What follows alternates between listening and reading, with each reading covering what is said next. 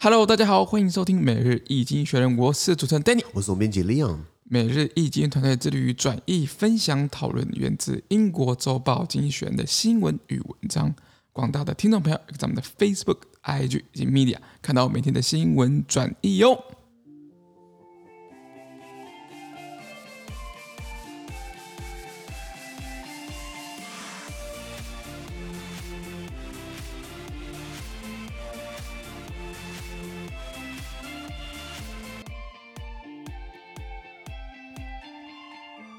今天我们来看到从经济学出来的新闻，我们看到是九月二十四号礼拜五的新闻，而这些新闻呢，同样存在每日经济学的 Facebook、IG 及 Medium 第六百零五 po 里面哦。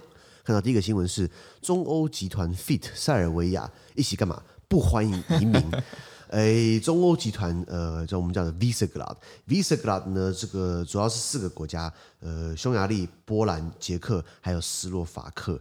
然后呃，它在欧盟里面算是一个比较偏保守的，偏比较呃，就是讲讲，就是在扯欧盟后腿的啦。可是刚好是欧盟会员国，你也踢不走它，你知道吗？是的。还有这样的呢，一个一个一个，这几个几个就是匈牙利为首，专门是在干移民的。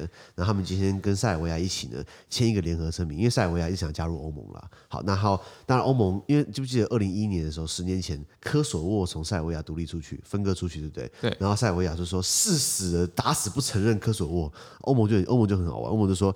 你想要加入欧盟可以啊，先承诺科索沃独立，就是把别人卡住。对，那所以塞尔维亚现在就很尴尬，就是我们到底要不要？我们之前喊很大声，打死不承认科索沃，现在我要加入欧盟，然后欧盟又设这个条款，怎么办呢？该怎么办呢？对，好，那这个原文是这样子啊：The Prime Minister of the Czech Republic, Hungary, Poland and Slovenia, Slovenia。呃，我想经济学人有可能是写错了，因为。呃，有一个叫斯洛维尼亚、斯洛维尼亚，有叫做 Slovakia、斯洛伐克，两个很像，国国旗也很像，是。过去都同样是南斯拉夫，同这是这是这是在呃，对不起，斯洛伐克是跟捷克在一起，Czechoslovak 呃 Czechoslovakia，Slovenia 是在 Yugoslavia 南斯拉夫，可是今天经济学写到 Slovenia，我觉得有可能很大可能是错的，嗯、啊，对不起，那我一样念原文好了。The Prime Minister of the Czech Republic, Hungary, Poland, and Slovenia, and the President of Serbia signed a joint statement claiming migration should not solve their country's demographic problems. They said increasing the number of European born children was essential to protect Christian culture. The average birth rate in Central Europe and Baltic countries was 1.6 in 2019. Countries need a birth rate of 2.1 to maintain their population. OK，他说捷克、匈牙利、波兰以及斯洛维尼亚，by the way，我认为斯洛伐克啦，他们的总理们呢，以及塞尔维亚总统，他们签署了一份联合声明，说移民不应该是解决我们国家人口问题之道，就是说我们人口都减少，我们老年化，对不对？没关系，我们不要移民，我们自己生就好了。是，好，那。这些国家领导人们呢，他们表示哦，增加欧洲的新生儿的数量呢，是对于保护基督教文化非常非常至关重要，就是保护我们的文化资产遗产等等的。没错，其实，在各个国家，像像比利时的这个比利时的右派极右派叫做 Flams Belang，Flams Belang 就是法兰德斯利益，就是比利时北部那个荷语区叫法兰德斯省，Flanders，Flanders 很，那 Belang 是利益，呃，Fl 呃 Flams Belang 就是。呃，这个极右派，呃，他们就是讲说，我们要保护我们的比利时，我们荷语区的文化，法兰德斯文化，因为他们现在有个国会议员是我以前同学，他他他超正常的，就像极右派有沙眼，你知道吗？因为他比利时是比例代表制，是他只要吸引到一定程度的票，他就可以选上，然后现在进去了，是他叫做 Dries van Langenhove，大家想要问的话可以私信我，长得超帅的，是 Dries 长得他叫 Dries van Langenhove，Dries 长得超帅的，还有还有练快。然后他又有魅力，然后又会讲话，然后他这很正常啊，结果没想到他现在变极右派，是我我我都想要不知道怎么跟他讲话了，你知道吗？是的，因为呃在呃所以他们他们也是喊说基督教文化保存很重要，不然我们会被穆斯林被黑人给淹没了，都是这种烂论调。在二零一九年呢，中欧还有波罗的海三小国，就是拉脱维亚、爱沙尼亚跟立陶宛，他们这个平均出生率呢是一点六，什么意思？呃，一对夫妻只会生出一点六个小孩，怎么算的？因为有一个半有有二有一，然后除下来是这样。好好，那那各国是需要至少二点一才能维持这个其人口比例的。啊比如像台湾已经出现死亡交叉，什么意思？我们去年的新生儿竟然比死亡人数少，对，那台湾人数慢慢的在下降嘛。是。日本问题更严重，日本一年锐减都要两两两万人，对不对？是。还是二十万人等等的。好，那先讲，刚讲到这个中欧集团，就是呃，我的认知呢是捷克、匈牙利、波兰以及斯洛伐克啦。不过经济学讲斯洛维尼亚啦。那刚讲到捷克、匈牙利、波兰、斯洛伐克，他们组成叫做维西格拉德集团 （Visegrad），Visegrad 是在匈牙利一个城市。他们的地理位置呢，你看地图的话，刚好是呃，把捷克、匈牙利、波兰跟斯洛伐克，他们刚好是连在一起的。过去都是东欧阵营的，对不对？然后他们呃，刚好那时候苏联垮台之后，对不对？四个觉得我们何去何从？因为四个国家一开始并并没有马上加入欧盟。他们在苏联垮台之后呢，一九然后他们在一九九一年的时候呢，就成立了这样的一个 Visegrad 集团，也是等于是互相共享的，不管是情报啊、资源啊、呃沟通啊，这种官方正式的管道。那像比如说，在有个叫做北海集北呃呃北国集团。Nordic States 呃 Con 呃 Council 就是由冰岛、丹麦、挪威、瑞典、芬兰过去的，当然是维京人的故乡了，就是维京人拍拍照的地方。是的，他们组成这个北国集团，那等于是有有这样它的有有有那种历史脉络性，他们有些相相相似的地方，有这种区域性组织。那后来这四个国家呢，在二零零七年的时候一起加入欧盟。开始了欧盟的头痛的开始。那 Visegrad 这几个这几个集团呢，出了名就是以怎么说，就是以这个保守为主啦。那比如说，你看一下波兰，波兰现在就出现了这种比较，就是他的执政党叫做法律公正党，是他们主张什么？我们开一个纪律委员会来来审理法官，法官就乱判，对不对？我们就可以弄弄法官。那你这样影响到法官独立性吗？当然。然后欧盟都说，哎，这样不行，这样这样不行。波兰说，可以，可以，可以，可以。后来欧盟直接在欧盟法院告上波兰，波兰的最后一刻，对不对？好了好了，取消了。不过欧盟是阿爸了，你有本那因为欧盟是以发展基金来要挟波兰，波兰是欧盟应该说东欧国家加入欧盟爽到最多的国家。欧盟的总预算差不多，欧盟的预算花最多钱的第一个叫做区域发展基金，白话文就是把西欧的钱搬来东欧，帮东欧成长发展。嗯、好，那这部分的钱呢，有一大部分呢是补给波兰。为什么？他们想把波兰当成一个示范区，示范给这些东欧国家说，你看你加入欧盟对不对？你就可以成长，好处就有好处，也就是你是我等于是把它当重点发展区域嘛。那就是波兰拿了很多欧盟的钱，欧盟的总预算差不多有百分之一以上一个。欧盟是每七年会有有一个财政会计年度，然后那七年，我记得上一个七年呢，呃，百分之三十八是花在区发展基金之中的百分之二十二是给波兰，也就是说，欧盟的总预算那那那个时候算下来有百分之八是投在波兰身上。就欧盟现在就是波兰现在搞出一个法律公正党，专门在迫害法官，专门在砍森林，专门就是波兰还搞什么你知道吗？反同区。同性恋不准来这个地方，那那这个、这个欧盟不是完全对干吗？跟欧盟的那个进步的价值不太一样啊。没错没错，这是波兰情况。那匈牙利没有好哪里去？匈牙利的那个总理叫做 Viktor Orban，奥班党，他的这个这个 Fidesz Fidesz 这个政党就是掌握了行政、立法、司法，然后呃国营事业啊，然后军队啊，反正就是一样搞威权嘛。就普京怎么搞，他也怎么搞。那重点是怎么选都还是他。那欧盟不可能直接介入说，啊不能让他当总理，这等于是干涉各各国内政。内政。所以等于是说，还有这些。很很巧妙的方式，等于是让威权一样停留在欧在欧盟里面，可以这样呃撑下去。那你说好，欧盟确实是可以呃直接惩罚他，那需要其他会员国同意。也就是说，今天如果惩罚波兰，对不对？全部人都同意，那匈牙利说不同意，那就不成了。那好，我们今天惩罚匈牙利。波兰不同意，那也不成了。也就是说，两个互相在那边 cover cover，你知道吗？所以我说，他们加入基本上是欧盟头痛的开始啊。是的，有一个国家想要提，叫做罗马尼亚。罗马尼亚是更东边一点点。罗马尼亚跟保加利亚，我记得是在诶、欸，对不起，刚刚那个匈牙利啊、波兰、捷克斯洛伐克，他们是二零零四年的时候加入欧盟。欧盟二零零四年东扩，一下把十个东欧国家全部拉进来了。二零零七年加两个，罗马尼亚跟保加利亚。那这两个国家也被觉得说他们没什么资格加入欧盟，是因为经济实力真的差有点多了。然后我一个朋友，我以前在念硕士的时候，我一个呃同学，他就是罗马尼亚人，他就说他们想要加入 Visegrad，想要加入刚刚那个集团，就是那个集团不理他，为什么？因为因为罗马尼亚太穷了。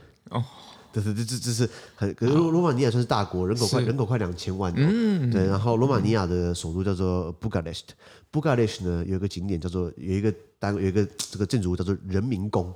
听起来就不是人民的啦，但喊人民。以前独裁者就是在那边上班，就那是总统府，它是全世界第二大的单体建筑，哦，就全世界很多建筑嘛，它是它是一个一个大建筑群，那是个总统府，那是以前罗马尼亚独裁者他盖的，然后当他的官邸啊，是呃接待外宾啊，一大堆一大堆，它是全世界第二大的一个人民公司，第二大的一个建筑啦。是那罗马尼亚可是罗马尼亚平均来说跟跟保加利亚绑在一起，就是欧盟比较后段版的，你知道吗？了解。对，所以很多罗马尼亚人、东欧人会跑到英国去，进而让英国人觉得说，哎呀，你们都跑到这边打工，呃，就改变我们英国生活方式，所以进而促成了脱欧嘛。是的，是的，等等等等。那呃，讲到这些国家，还有一个叫塞尔维亚。塞尔维亚在巴尔干半岛上面。那塞尔维亚呢？呃，过去因为巴尔干半岛，我们讲的是欧洲火药库，很多战争在那边发生的，包含这个呃呃南斯拉夫危机啊，后来还有什么呃科索沃战争啦，呃，他们塞尔维亚迫害波斯尼亚人啊，等等的。波斯尼亚是是回教徒嘛，然后塞尔维亚是这个天主教徒嘛，或者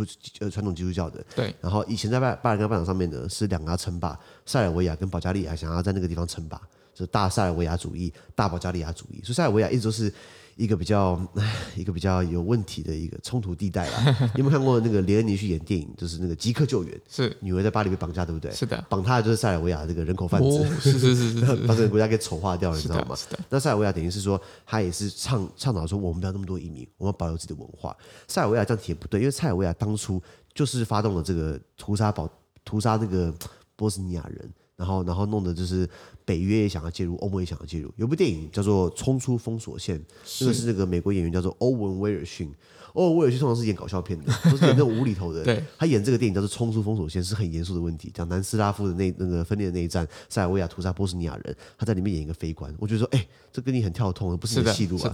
不，他就演那部那部严那个严格的电影了，其他都是这种搞笑的电影。对，好，那所以他们今天想要呃呃呃加入，他们今天就是已经开口就说，我们不要这么多的这个移民会改变我们就叫文化，所以我们要生更多。台湾的生育率不是全球数一数二低嘛？好像两一个夫妻只会有零点八个小孩，也就是说两个两对夫妻。要要两对夫妻才会有一个小孩出来，对，其实这样很惨哎。对啊，这这这真真的是国安的问题。我们不生呢，我也想生，但没对象啊。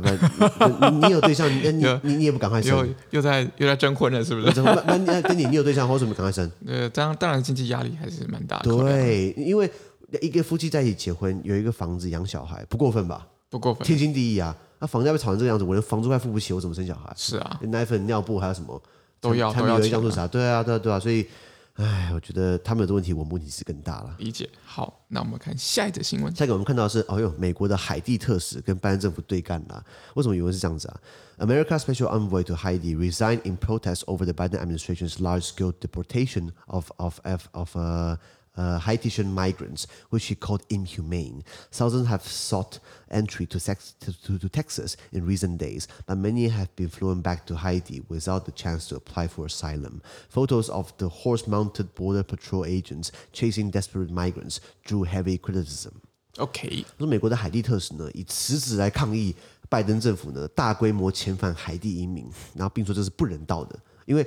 呃，近日以来呢，有数以万计、数以千计的海地移民呢，涌入美国德州那个边境大桥，对，在桥上就开始搭帐篷啊，然后起居啊，他们想要申请这个签这个申请庇护可以进美国，可是大部分的人呢，在有机会申请庇护之前呢，就被遣返回海地了，然后就帮人就被人球踢踢回去了。那许多美国的边境巡逻骑警、骑马警察呢，追赶拉扯难民，这是在马上那边追难民，然后那边拉难民，这照片对不对？被拍到觉得说，哎，这很残忍，这很不人道，这个、呃、引发大量。批评。如果大家如果上这个，我最近开始在学用 Instagram，就是 I 你们讲什么 IG 吗？IG 不懂 I，为什么叫 IG？Instagram 就 Instagram 嘛，是啊，因为上面有很多照片，就是各个媒体在拍，说那些骑警哦，人高马大的，然后然后这边拉那个难民，哦，真的很可怜，你知道吗？是的，是的。好，有这些批评。那先讲，呃，海地很多问题，总统被刺杀，对不对？然后然后国家动乱，又是黑帮势力，然后又是天灾，地震完然后就是台风、飓风，所以这。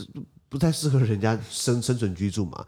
那海地为什么这么穷？是结构性因素。你知道那时候海地那时候要脱离法国殖民，然后，然后呃，法国也玩不下去了嘛。法国就好好的，我让我让你独立，但是呢，我在里面建设的钱你要还给我，然后跟海地要了一大笔钱。重点是哦，那个钱对不对？呃，当然海地没有没没有钱可以给嘛。美国啊、先先垫付给法国。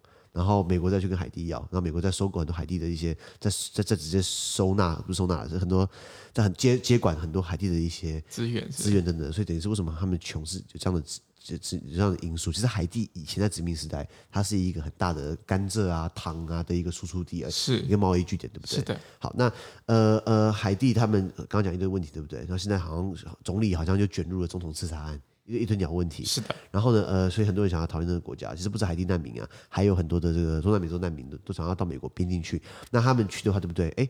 呃呃，美国不可能马上那么多涌入嘛。这第一个就是说，难民要进来的话，如果你你你不把他们挡下来，你你和永无止境的全部都移民过来，美国可能吃不了这么多。再来，这些人进来对不对？你有没有带病毒进来？不知道。新冠病毒，他们有人带这种证，就是说我打过疫苗了，那个证到底谁盖？你有没有公信力还不知道嘛？对不对？是的。对，所以所以呃，这是一个很尴尬就是。你让他进来，你怕就是会有更多难民进来，然后或是整个中南美洲全部移民过来好了。对，然后对啊，然后再来就是说。带新冠病毒，你不让他进来，对不对？啊，你就是不像个大国该有的样子，不像有那个胸襟，没有那个胸襟，那个楷模，你你 你没办法顾大家，你还是 America First 嘛，你跟川普不是一样的嘛？那所以这是一个很两难的情况，不然你觉得美国怎么办？呃，美美国应该是，如果是美国政府那个高度来讲的话，应该是要设立什么，比如说。临时难民营啊，然后做一些，他们有，他们有，他们有，哦、有是？只是问题是太多了，真的太多了，真的太多了哈。对对对，那那、每个人想要进大城市找工作，嗯，那我觉得就不然这样子好了。亚利桑那有些州不是很多这种比较这这种农业农业州，无人地带，对不对？我们就给他搞一个就是开垦区算，你知道吗？让他们过去安居乐业，在在这边待着嘛、嗯，也是个方法。怕就是全部人跑美国去，你知道吗？每个人觉得呃，America 是机会大地，American Dream，American Dream 呢就去发挥。所以，可是不管怎么样，就是说欧洲碰到这个问题过。那欧洲被批评就是说协调的乱七八糟的，然后就是最后是花钱了事，给土耳其一笔钱，叫难民待在土耳其安置那边。那美国没有人安置在哪里？墨西哥有这个呃拿美国就是帮美国安置一些，但是墨西哥本来就是有点贪腐啊、黑道啊、毒枭啊，然后他们说什么那些难民营里面都是发生什么呃殴打事件啊、枪爆事件啊，其实这很，然后父母要跟小孩。分开来，你知道吗？对啊，不人道。嗯，这是一个很难解的问题。是的，是的。好，那么看下一则新闻。哦，欧盟钟爱 USB C 一个充电头。你知道全世界，嗯，常常大家现在手机可能用一两年会两三年会换嘛。iPhone 通常用三四年差不多到了吧，还是了不及五年嘛？有没有人用 iPhone 超过五年？留言告诉我，让我了解一下为什么用那么久。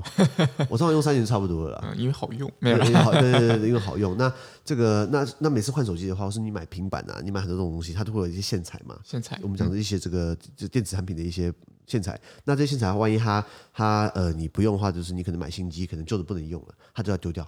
回收掉，产生一堆电子垃圾，是的，而是我们中国讲的叫电子垃圾，电子垃圾。那这个东西，那久而久之其实会蛮多，因为每个人不可能只有一只 iPhone，你可能会有 iPad，你可能会有笔电，你可能会有一大堆这种东西。那每个人弄三组好了，那全世界有七十亿人，那可能就有两百一十 亿组人，是啊，不好处理嘛。所以欧盟觉得说，我们是不是应该统一规格化，以后呢一律用 USB-C？以手机上来说，那苹果就哭哭了，因为苹果并不是慢慢，苹果现在有自己的技术，不是吗？对，因为是这样子啊。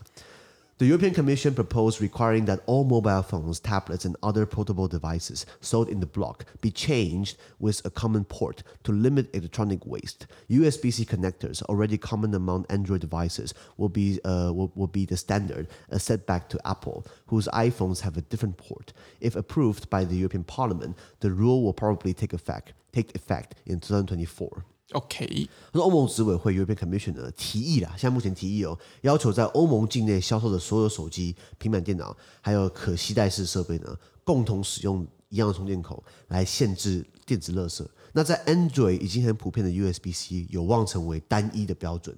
那苹果就尴尬，因为苹果是个挫败嘛，苹果它不一定是用 USB-C 啊，iPhone 有不同的接口，那像会会不会影响到 iPhone 的销售？有可能吗？有可能。呃，那因为你知道台湾人还蛮疯 iPhone 的嘛，或者日本人也是嘛，在欧洲他们不一定是用 iPhone 那么多，对，对，或者欧洲人不会用那么新的 iPhone，只有台湾人或者亚洲人会怎么样？哦，iPhone 十三要买最新的，我对欧洲朋友 iPhone 五、iPhone 六、iPhone 七，你用 iPhone 十就你很厉害了，那就不不，他们都买那种整新机，你知道吗？哦，是是是，因为因为我们很喜欢我们的生活都在手机上面。他们可能像欧洲人吃饭很少看手机，有当然有有些人，我不是以偏概全的说欧洲人吃饭都不看手机，我是说多数的话你在吃饭对不对？我尽量避免看手机，因为不礼貌。你在台湾你看到一堆情侣出来吃饭对不对？这各自划各自手机，那根本他干嘛出来吃饭对不对？那所以呃 iPhone 在欧洲并不是那么大众的。那好，那那再来就是说，如果这个呃这个提案到了欧盟议会批准的话，那会在二零二四年生效。就是说，万一欧盟议会觉得好，那这么办嘛？那是不是那就以后就是苹果要规格又要再再改一次，因为欧盟是全球第二大的经，如果你算在一起，它算第二大经济体吧？要要么一，要么二嘛。第一个美国嘛，欧盟加在一起很大啊。那有五亿多人，你觉得那就就是有钞票的人？如果如果你跟非洲比的话，讲难听一点，你觉得苹果会放弃这个市场吗？当然不会，它就只能干嘛？就只能跟进嘛。那跟进的话，对不对？那那你你觉得他改个充电器，你就需要改很多规格啊，还要改那个线材啊，改那个充电的那个功率啊，回路啊，改设计啊，改那个机器的外壳啊，全部都要改嘛。所以它整个是一个大动作的变更。那那不是这么容易，可是他也不可能去放弃掉这个欧洲整个市场嘛。是的。那苹果这么说，就觉得说啊，你这个等于是在扼杀我们的创意，等于是扼杀我们的呃创新，等于是觉得说呃我们的我们的充电头虽然不是 USB-C，可是我们自己的系统呢是又省电又快速又好用的，这个比 USB-C 好。那这个是，当然是他自己一昧的声称嘛。那可是他当然依我对这个，因为这个议题哦，在二零一七年就被提出来过了，二零一八年讨论过，现在已经二零二一年过了三年了。你知道欧盟其实很慢，你知道吗？然后到二零二四年才有可能生效，因为欧盟的这个立法的过程哦，以一般的立法不包含国防外交，国防外交是特殊领域，其他包含农业啦、渔业啦、交通啦这些比较大众的一些政策，对不对？他们要经过这个叫做 ordinary。Legislative procedure (OLP)，ordinary 一般的 legislative 立法的 procedure 程序，一般立法程序，它有一套就是一套 SOP，就是说欧盟执委会提案，再交由欧盟议会以及部长理事会两边在一读啊、二读啊，然后把你踢回去给执委会再改，然后再再二，然后就是再踢回去给两边要同意这样子，那等到他都同意，对不对？盖章都同意了的话，还要给他两年的时间，让会员国自己去落实。也就是说，今天就算通过，对不对？再等两年，还有两年的这个啊收比，有两年这个缓冲期，它都是这样子的。那那个，我在二零一八年就听到这议题了，然后那时候你吵半天了，现在二，然后可能到二零二四，或许 by the way 有可能到二零二六，为什么？因为它立法其实很慢。是，然后因为。各个大公司他们都有一些说客，一些游说的人，在欧盟游说是一个非常好玩的 mega，呃，个人经历过。因为那那那东西什么时候会生效，我我觉得不准，可是至少对苹果来说是一个很大的一个一一一一个冲击啊。不过到说到底它是干嘛？要为了减低这些电子垃圾嘛？对，不然其实有些东西像我我的旧笔电没有丢，已经已经累积了很多，那那线材会不知道怎么办？我怕感觉丢了又不能回收，第一，我个人是舍不得丢的情感，你知道吗？大概大概是这样子。好，那我们看最后的新闻。这个提到中国拍卖它的战备存油，党表态了。那怎么说呢？就是说，中国现在现在国际油价飙涨嘛，中国现在觉得说，为了要让他们国内的油价不要又乱飙，大家怕大家恐慌，我们试出我们的战备储存，有可能战备储存快放到过期了，那所以有可能对对啊啊，所以就是拿出来顺便出来稳定油价，可是它的象征意义大过实际的。原文是这样子啊，China will auction part of its strategic oil reserves for the first time on Friday in an apparent attempt to slow rising prices. The cost of Brent crude has climbed by almost twenty percent since late August. Other energy prices, including those of coal, of coal and natural gas, are soaring worldwide. Chinese authorities worry that inflationary pressures will squeeze the country's manufacturing firms. Over the summer, they auctioned reserves of aluminum, copper, and zinc, and cracked down on metal hoarding and speculation. Again, uh, nominally to try to keep prices down. But the oil auction is unlikely to have much effect. Just 7.4 million barrels, about half of China's daily consumption, are for sale.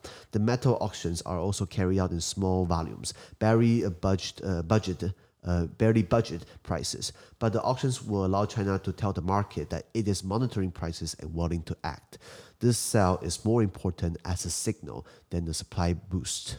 OK，翻译翻译，他说，显然出于减缓油价上涨的压力呢，中国在礼拜五的时候，就是九今天九月二十四号，首度拍卖，记得啊，首度哦拍卖它的部分的战备存油。那从今年八月底以来哦，布兰特原油指数一个国际的原油价格的一个指标，它的价格已经上涨百分之二十。那包含煤炭、天然气在内的这些其他能源价格，也都在全球各地飙升。那中国当局担心就是说，这些通膨压力呢，会挤压到国内生产制造业。也就是说，今天啊，生产成本变高了，你要给要给更多的薪水，要给工人更多工钱，你的油料啊，你的进口成本、的原物料都变贵了。那大家觉得说啊，办这样我先不要接单。很多人会讲，很多人现在不接单了，为什么？现在我老你你国外采购的，你又不涨，你又不涨买价，那我这边这个价格往上飙。那我不如现在不要结单，因为我接单的话，对不对？我还会亏，赔还没有赚算还赔钱，那大家不敢结单，所以他怕国内挤压到他的生产制造业。那他只要没有生产制造业的话，中国政府不能抽税嘛？因为出口的话，你你出产品产产品出来，你会有关，你会有这产品的一些税嘛？税额，比如说比如说十三趴、九趴等等，他等于是要你没有生产，他没有税可以赚，所以他等于要希望他们国内制造业继续生产，他等于是帮忙出来缓解一下。是的，整个夏天呢，中国名义上为了压低价格而抛售了铝。铜还有锌这些储备，还打压了这个金属囤囤积金属啊，或是这种投机市场行为，很多人开始在炒作物价。中国什么都可以炒啊，石油炒啊，黄金炒啊，棉花也可以炒，你相信吗？有一阵子之前棉花炒得很严重，你知道吗？那可是这个拍卖石油不太可能产生巨幅的影响，为什么？因为中国目前他们拍卖的量哦，只有七百四十万桶油可以出售，可是这七百四十万桶对不对？只占他们单日消耗的一半。也就是说，其实其实是很少量了，非常少啊。那可是，然后在金属的拍卖也是几乎很小量了，然后这个价格也没有什么很大的变化。不过，这拍卖的行为呢，等于是中国告诉市场哦，它正在监控价格，以及它愿意采取行动呢来抑制价格。是，我挡在后面看哦。对啊，你你不要以为你我母亲说嘎做哎，要要干我意思哦。那这次的出售作为一个讯号的意涵哦，其实比它的刺激供应还更重要。了解，了解，了解。那这也是中国第一次啦，因为你看，我看我看国际指标，我们讲的西德州原油、布兰特原油，或是一本台湾的油价也是一直在涨，一直在涨。我我靠，好像快涨到了油电双涨那个等级，你知道吗？所以我我我我我的我的维斯牌是加九八的。那每次之前油电双涨的年代，我记得我加过，我九八加满要加一百八，快吓死了。逼我去搭捷运，你知道吗？维斯牌维斯牌很耗油啊。是的。那以前至少有一次之前呃疫情的时候，油价很便宜，对不对？加满加满七十块，我就呃。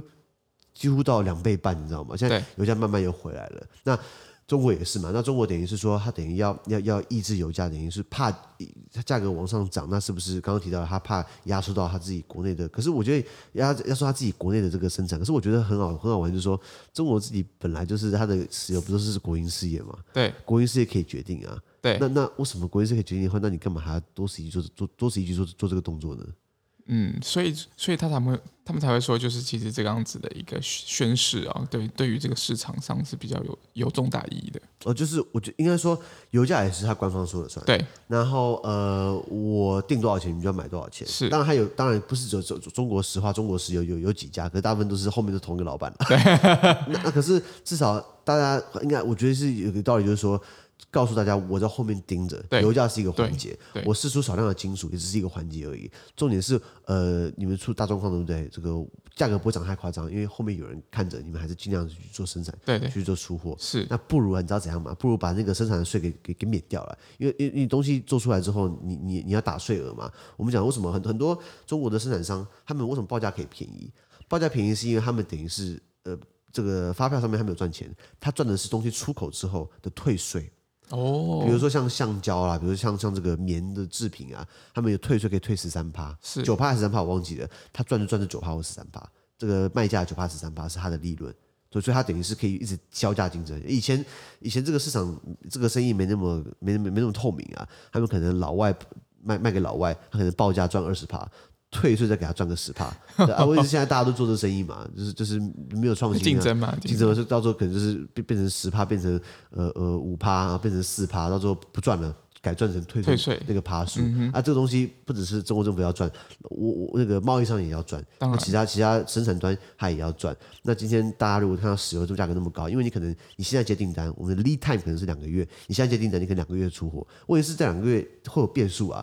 那可能你今天要采购棉花，哎呦，价格怎么一夕之间暴涨了三倍，有可能发生嘛？对。然后是你今天货做好了，你要送到送到港口去，你需要叫货运的车子。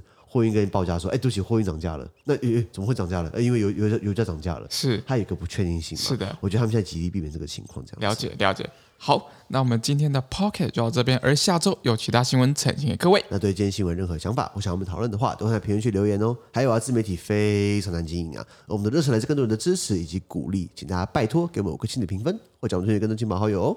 资讯都会提供在每日一经讯的 Facebook 粉专，也大家持续关注我们的 Podcast、Facebook、IG、YouTube 跟 Media。感谢收听，我们下周见，拜拜。拜拜。